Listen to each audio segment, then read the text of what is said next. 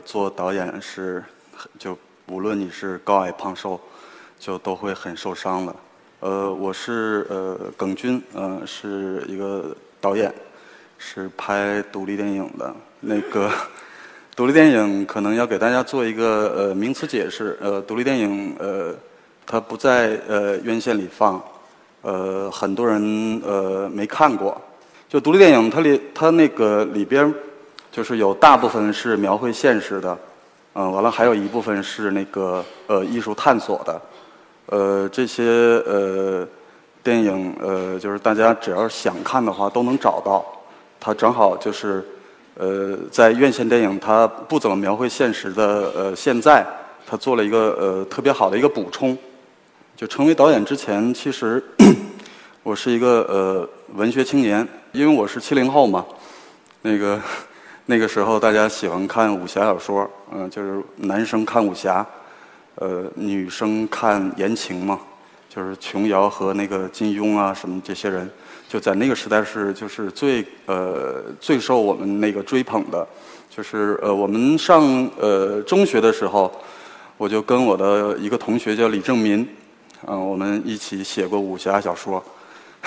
中学的时候写武侠小说怎么写呢？就是。呃，形成了一个就是互相刁难的一个局面。两个人写嘛，呃，就是拿新华字典，啊，翻到哪页的第一个字，呃，谁就拿这个字开头，啊，那个李正民他有的时候呃他的运气好就会赶上一字啊，就像一席的一字，啊，他就可以呃呃这么开头。他说，呃，一杯酒下去之后，那个就是这个侠客站了起来啊。完了，我如果要是赶上席字的话，我可能就要绞尽脑汁啊，就席地而坐，嗯，两个人开开始那个发功啊什么的，就类似于这样的 这样的胡编乱造吧啊，差不多写了三四本稿纸，完了到后来两个人就是已经形成了折磨嘛，就是因为因为新华字典你们知道它有差不多一千多页，啊，你也不知道哪页翻出来第一个字是哪个字，嗯，到后来就不写了，嗯，呃，我中学读完之后呢。就是上中专嘛，上完中学上中专，就是我没有，就是去去读高中啊，也没有参加过高考，就是相当于幸运儿吧。那个呃，中专在我们那儿其实是特别容易考的，只要你报，他们就要。因为我们那个中专叫粮食中专，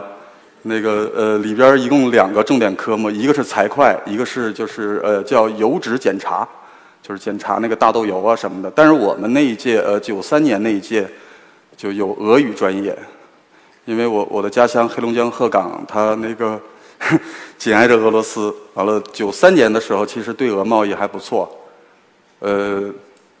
我们就是想把俄语学好，呃，完了去边境呃做贸易，你你知道俄罗斯的姑娘是特别漂亮的。我当时就打了这个念头，完了，呃，周围的姑娘其实都不放在眼里，啊，我说我是要去俄罗斯的，嗯。但是到九五年就是中专嘛，特别简单，就两年就毕业了。九五年对俄贸易就不好了，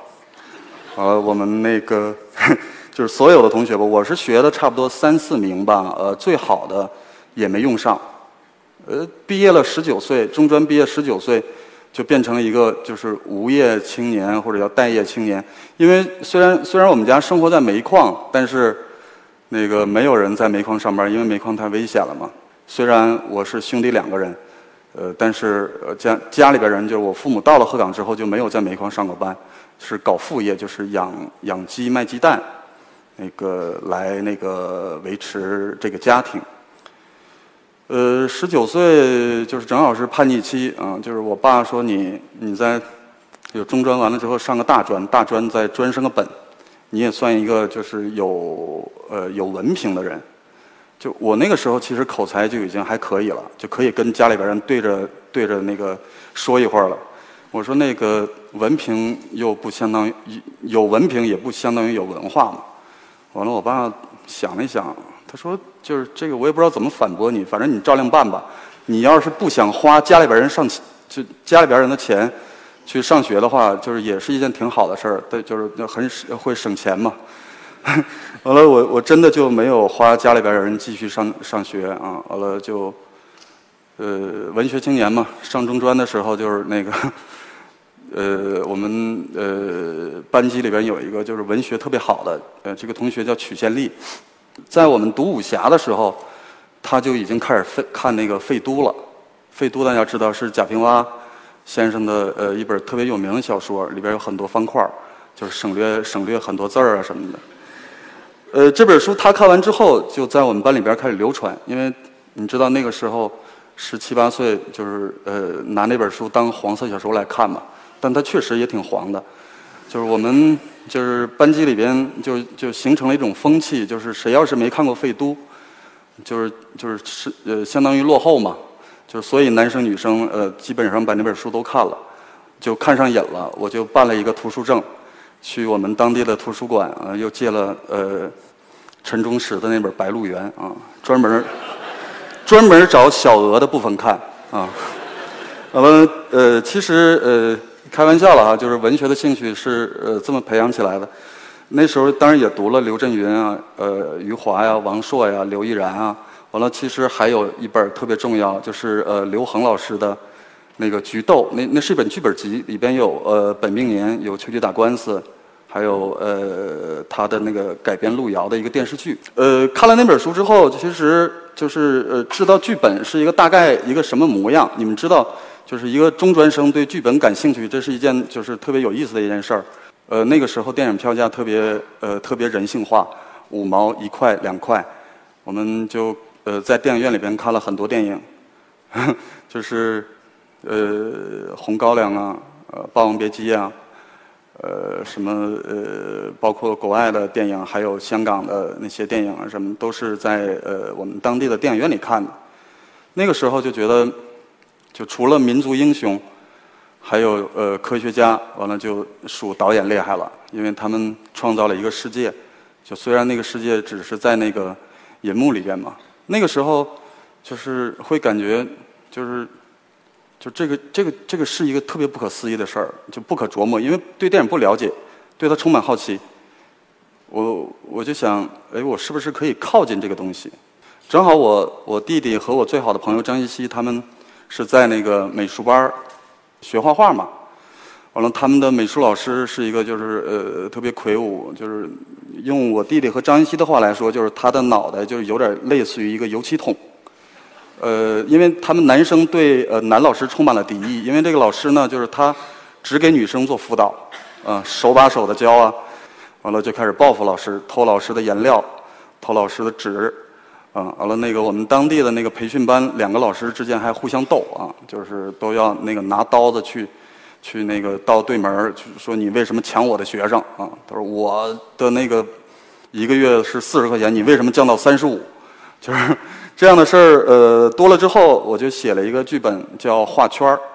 就是画画的那个圈子，那个完了，同时也是一个画一个圆圈儿。十九岁的时候，就开始那个呃，半夜那个在家里边写剧本。写完剧本之后，就毛画着就是去北京，因为呃拍电影的都在北京嘛。完了，但我又就是不能跟我爸说我要去北京。完了，我就跟他讲我在这儿的情况，就是我想找一个工作，一天挣十五块钱，一个月挣四百五。呃，那个时候是九五年，我是找不到的。完了，我们家养鸡呢，有一千多只鸡，我爸我妈是可以打发的，就是就没问题。我又不想把养鸡场给扩大。完了，我就说我去沈阳啊，去找我的朋友杜春风。呃，杜春风他爸是沈阳的一个包工头，在工地上。我说一天可以给我二十块钱。他说：“那个一个月能挣到六百吗？”我说：“对啊，一个月能挣六百。”他说：“那你如果想去的话，你就去呗。”他说：“呃，沈阳也是一个省会城市。”都是，但是你得把你的长发剪掉，因为那个时候是十八九岁，嗯，就是留长发，因为听摇滚乐嘛，觉得自己是条汉子，嗯，完了走在走在大街上，我们当我们那个时候十几十八九岁的时候，走在大街上，就是我们那儿的老混子就开始退役的那帮混子。会说：“我靠，霍元甲来了！”完了，他们其实是让路的，因为那个混子到四十多岁的时候还没混起来，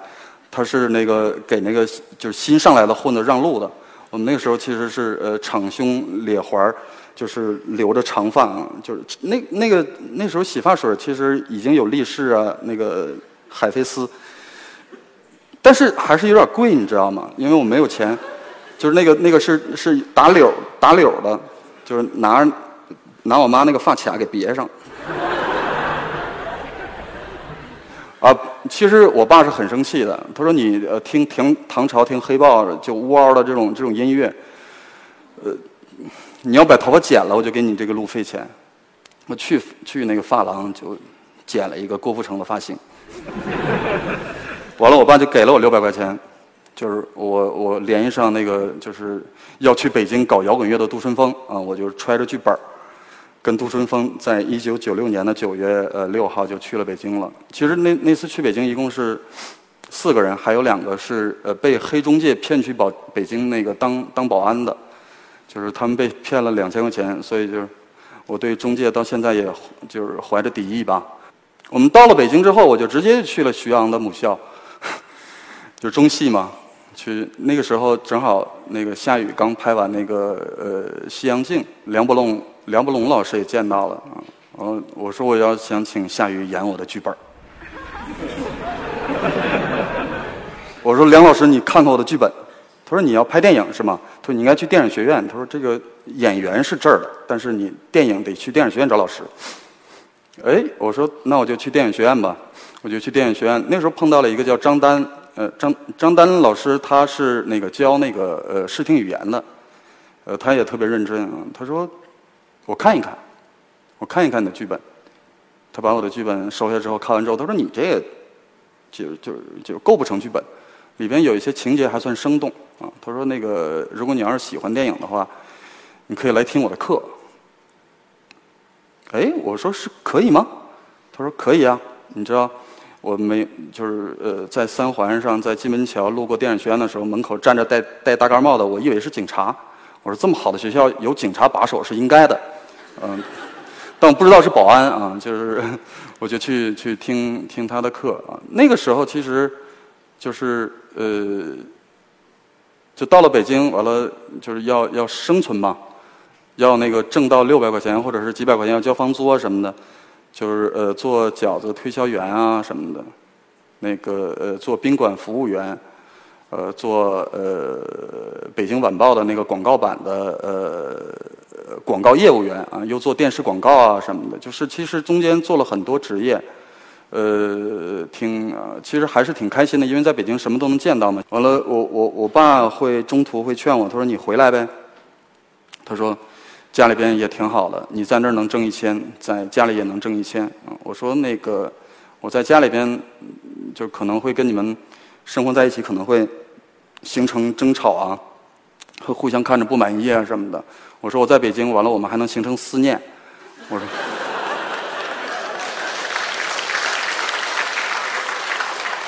完了，就是这么一思念，就思念了很多年。就是，完了，他们已经就是渐渐的习惯了，就是相当于那个有一个儿子给放走了。但是非常不争气，就是我的弟弟，他是考完学之后去那个江苏教书，就两个儿子都飞走了。呃，有有点扯远了。就是呃，这这些就是呃，在北京打工啊，这些呃，就是其实。我知道，就是我跟电影是没有关系的，我也不会跟电影有关系。嗯，但是那个特别有意思，就是两千年到来了，就两千年到来什么意思呢？就数码时代来了，就 DV 来了。呃，那个时候北京有一个呃时间，有个叫时间社的一个组织，其实是一个沙龙组织，它在那个呃清华大学那呃盒子咖啡那个酒吧。里边有电影学院的呃研究生，呃有电影学院的本科生，完了还有电影爱好者组成的一个组织。好了，那个时候大家就开始用呃 DV 呃拍作品。我们差不多呃一个多月左右的时间，就会有几个有几个人用 DV 拍出来呃自己的作品啊，完了就在盒子咖啡放映。我那个时候其实呃对电影的了解特别呃单一嘛，我不知道有实验电影。呃，就是，但是那些那些作者拍的都是实验电影，呃，就是几分钟的那种啊，它不是叙事的，在台上放，呃，完了之后导演坐到台上翘着二郎腿啊，完了之后那个，就是挺挺牛逼的，坐在那儿跟观众分享。我说你的电影都看不懂，你还牛逼哄哄的来介绍的电影，你都拍不明白。完了之后你去介绍，你去那个，我觉得这太失败了，就是我就心里边特别不爽。其实我是对那时候对那个实验电影不了解，我就觉得我可能用脚可能拍的都比他要好懂，因为就是对电影没有那么了解的时候，就觉得好懂是那个最重要的。呃，我说得有故事，我说没有故事就是你叫电影吗？呃，就这种不服气，就是就导致了，就一直就想弄一台 DV 机啊，但是 DV 那时候很贵，有一万多，也也弄不到。呃，两千零一年就北京下了一场特别大的雪，那场雪呃大到什么程度？我记得我在呃呃北三环，但我的家在东四环，我住的租租的房子在东四环。所有的交通全废掉了，我我走着回去的，我是从夜里七点多走到夜里两点多，就走到了东四环。就是呃那场大雪没呃之后可能没有几天，完了就，呃就是吐血，就是那个就是呃大口大口的那种，完我就去医院检查，医院说那个呃你这个是肺结核，呃但但是你不要怕，就是这个是那个呃。呃，不是阳性的，不传染，而且你吃药，呃，差不多半年就能恢复，就是里边有阴影啊什么的。两千零二年，就是呃肺结核的死亡率，那时候我查了一下，百分之二十，其实还挺高的。我我就回家养病了，因为那个那个病，呃，其实要吃吃药，就是呃吃治肺结核的药，同时还要吃护肝和护肾的药，每天差不多吃三十片药，就吃完药之后就是就特别渴。完了，呃，没有体力啊，就是我我这我要想出门的话，我要拎一个特别大的一个桶，里边装满那个白开水。我就呃很绝望啊，在家里想，我靠，我二十六了，我要死了的话，我这辈子什么事儿都没干，完了也不算夭折啊，就是也没结婚，呃，也没生孩子，就完蛋了，就看着。那个街上的那些健康人，就是觉得特别难过。但是住了呃，就在家里边住了两个月之后，我就觉得临死之前应该拍一个东西。呃，但是那个就是呃，因为没有设备嘛，就是呃呃，我想我说没有设备的话，就可能要先写一个剧本。因为我之前写过剧本，我想写一个短一点的，就体力可以支撑，我就写了一个剧本叫《山楂》。就就现在这个这个上边这个是散装日记的海报，是山楂，因为就拍的太烂了，就是现在我也不好意思说，就是我还有个短片叫山楂，我一直说呃散装日记是我继第一部处女作之后的又一部处女作。那个山楂那个片子其实是呃就是一个那个打工者嗯去那个。呃，鹤岗，呃，就是鹤岗，它也是一个城市嘛，来打工，完了受排挤，完了他想报复，完了在报复的时候他又不敢了，那样的一个想走极端又不敢走了那样的一个故事。我没有摄影机，我就打我们当地两千零二年特别火的一个广播节目，就中午点歌，就我要跟谁好啊？我要跟小丽好，我要给她点一首《伤心太平洋》啊。嗯，那个我要祝小强生日快乐啊！我要给他点一首什么粉红色的回忆啊什么的，那样的一个节目，我就给那节目打电话，我说我要招那个摄影师，呃，我我说我要拍一个电影短片，你知道那个城市说有人拍电影短片是一个特别就新奇的事儿嘛，不到五分钟就有两个拍婚礼录像的就给我回来了电话，他说我们有 DV 机啊，我们有摄影师。啊，我们可以见面啊。于是呢，就是呃，呃，一胖一瘦啊，两个婚礼录像就出现出现在我面前。完了，我当时提了提提溜着一个五斤的一个大大水桶。演员都是我的同学和朋友，呃，其实后来他们又演了我很多片子。里边有个女演员是那个我们的中专同学嘛，是我们班里边长得比较漂亮的。我给她打电话，我说我要拍个片子，我说我希望你过来帮忙。她知道我得了肺结核，她说你去医院还用我去吗？她以为我在我要拍一个胸透。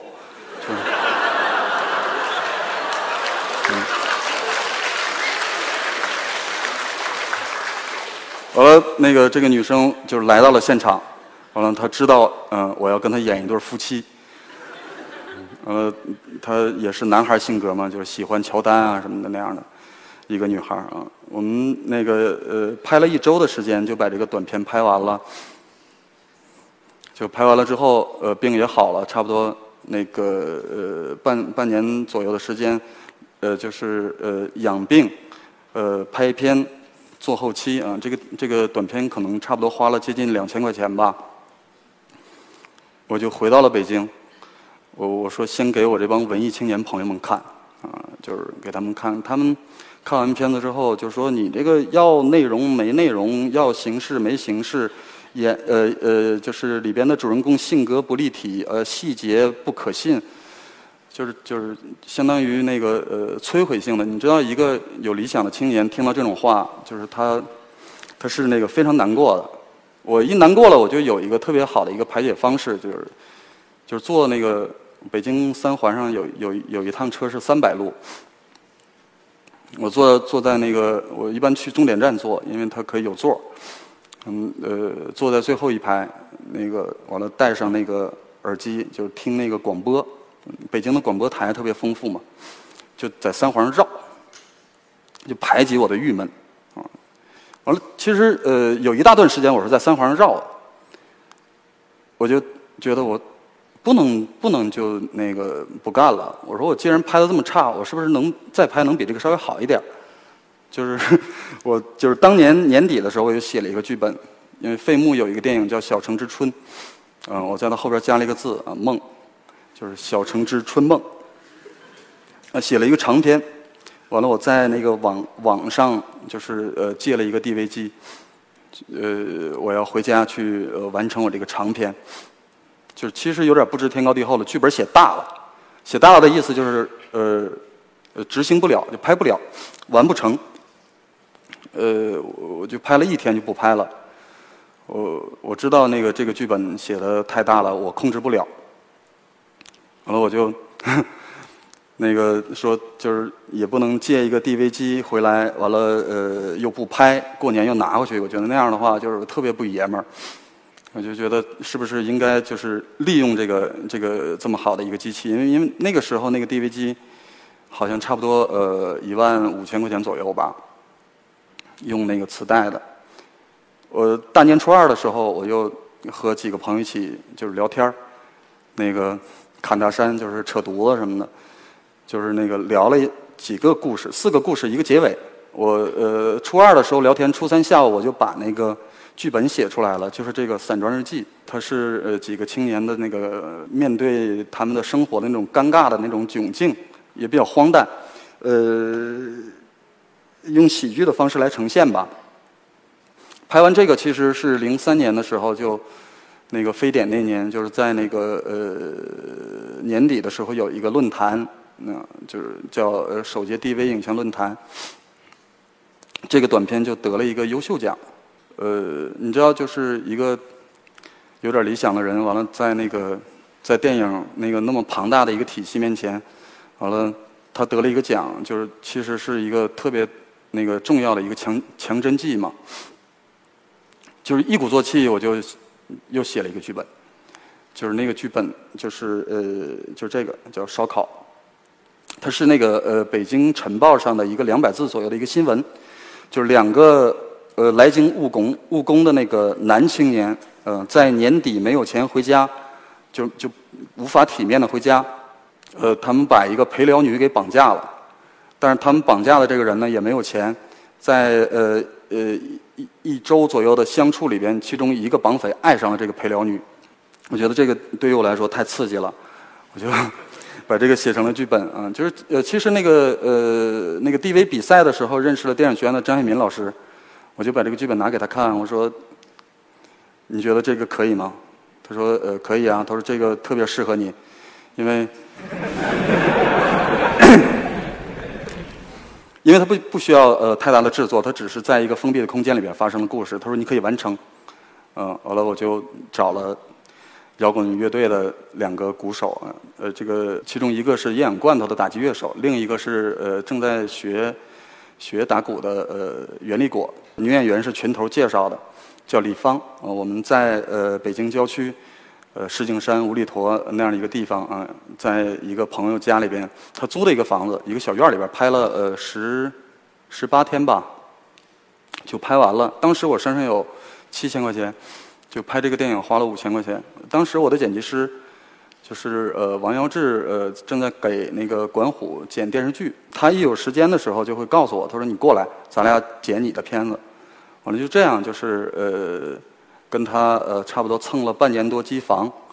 把那个这个烧烤剪完。剪完之后，其实因为看了上百遍，就是非常郁闷嘛。我觉得我拍了一个特别闷的一个片儿，特别对不起观看他的观众的一个片儿。我的主演。们呃跟我就是一致的表示，他说这个片子太他妈难看了，他说以后就是真的这个还是封存起来，可能会能照顾到我们的脸面。做完片子之后，就是呃当时呃北京有一个现象工作室的万小刚给我打电话，他说我们要放你的片子，在师大放，呃阶梯教室啊，差不多有两百多人，呃但是不知道能来多少。他说：“你你愿意吗？”我说：“你最好不要放吧。”我说：“这个片子就是太难看了。”嗯，他说：“没事儿。”他说：“那个我们看了不太闷。”那个时候不太了解，就是就是那个艺术电影其实是挺闷的啊，就是 就是好的电影都挺闷的，就是那些艺术呃造诣比较高、品质比较高的电影都是闷的。那时候不太了解，我说：“那就放吧。”我们就呃。就去北师大，当时两百多人的教室就是坐满了，过道里都是人。那个时候，呃，零零三年那个时候，就是还网络上很少能看到东西，一有什么消息大家都来了。我跟我的两个主演就坐在第一排啊，就是就没等放呢，我就上了就三次厕所，就是每次都能尿出来。完了放的过程中就笑声一片一片的。哎，我坐在那儿特别不自在，腿一直在抖。我说我靠，他们在嘲笑我。我说他们对剧情挑剔到就嘲笑了，已经开始。完了，中间又上了四五趟，也是每次都能尿出来。就不是肾的问题，是确实手心也一直在出汗。完了，后来他们告诉我，他说你电影不太闷，他说剧中看的时候还是挺有那个观赏效果的，里边有喜剧的元素。我说是吗？完了，我就跟我的主演我说，我们俩聊天完了，那个放完电影，喝了点酒。他说：“老耿，他说咱们这电影啊，其实在家里边看闷啊，就是剧中看的时候没有那么闷啊，所以那个我们这片儿也没有那么差啊。”完了，后来这个电影入围了呃法国南特呀，还有那个鹿特丹影展啊什么的。完了，后来发行了 DVD，卖了三四万块钱吧，它是一个挣钱的电影。完了，接下来就是青年。青年就是描述的，就是我我家乡的事儿嘛，就是这些，呃，为了亲情、友情、爱情受伤、死亡啊什么的。呃，这个电影其实是我最重要的电影，因为它呃直接涉及到我的经历嘛。呃，都是我身边的呃同学的哥哥呀，或者我们家邻居啊什么的这几个青年。青年嘛是，他跟那个就是古代的马一样，马他那个时候是呃武器哈。就是冲锋陷阵，呃，或者是奔驰在草原上，就是最壮烈的时候。就是我的海报也提示了，就是现在就是马在卡车上，青年在轮椅上这样的一个，就是一个困境吧。这个电影其实陆陆续续做了两年半的时间，拍完冬天，拍夏天，完了回去剪辑的时候，突然发现有一些戏不好，完了第二年又呃复拍，就重拍。中间呃还在广告公司上班啊什么的，在做后期的时候，就是那个特别恍惚，因为我要跟着呢我的那个呃剪辑师搬家，就是我跟一个幽灵一样，就跟着王耀志，就是他搬到哪儿我就跟着住到哪儿啊。完了，就有的时候呃夜里工作呀什么的，就是呃走道是扶着墙根儿的，就是我怕被车撞死，这个电影就没有人能做完了。呃，《士兵的旅程》啊，是一个纪录片，是记录呃我的好朋友张云熙，因为得了抑郁症，后来他得了抑郁症转化成那个精神分裂，是他的一段呃康复呃和创作之旅吧。呃，写实就是呃烧烤啊、青年啊、呃《士兵的旅程》，就是现实主义写实风格之后，我又尝试了，呃，就是这种呃荒诞现实主义啊，就是飞机是其中一个，呃，最新的就是呃这部《锤子镰刀都休息》。我的电影都是呃表现这个时代里边的呃失败者的，呃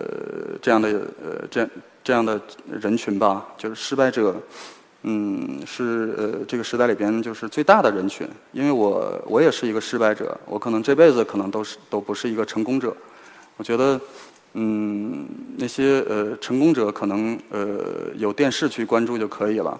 有呃中央台去关注就可以了。因为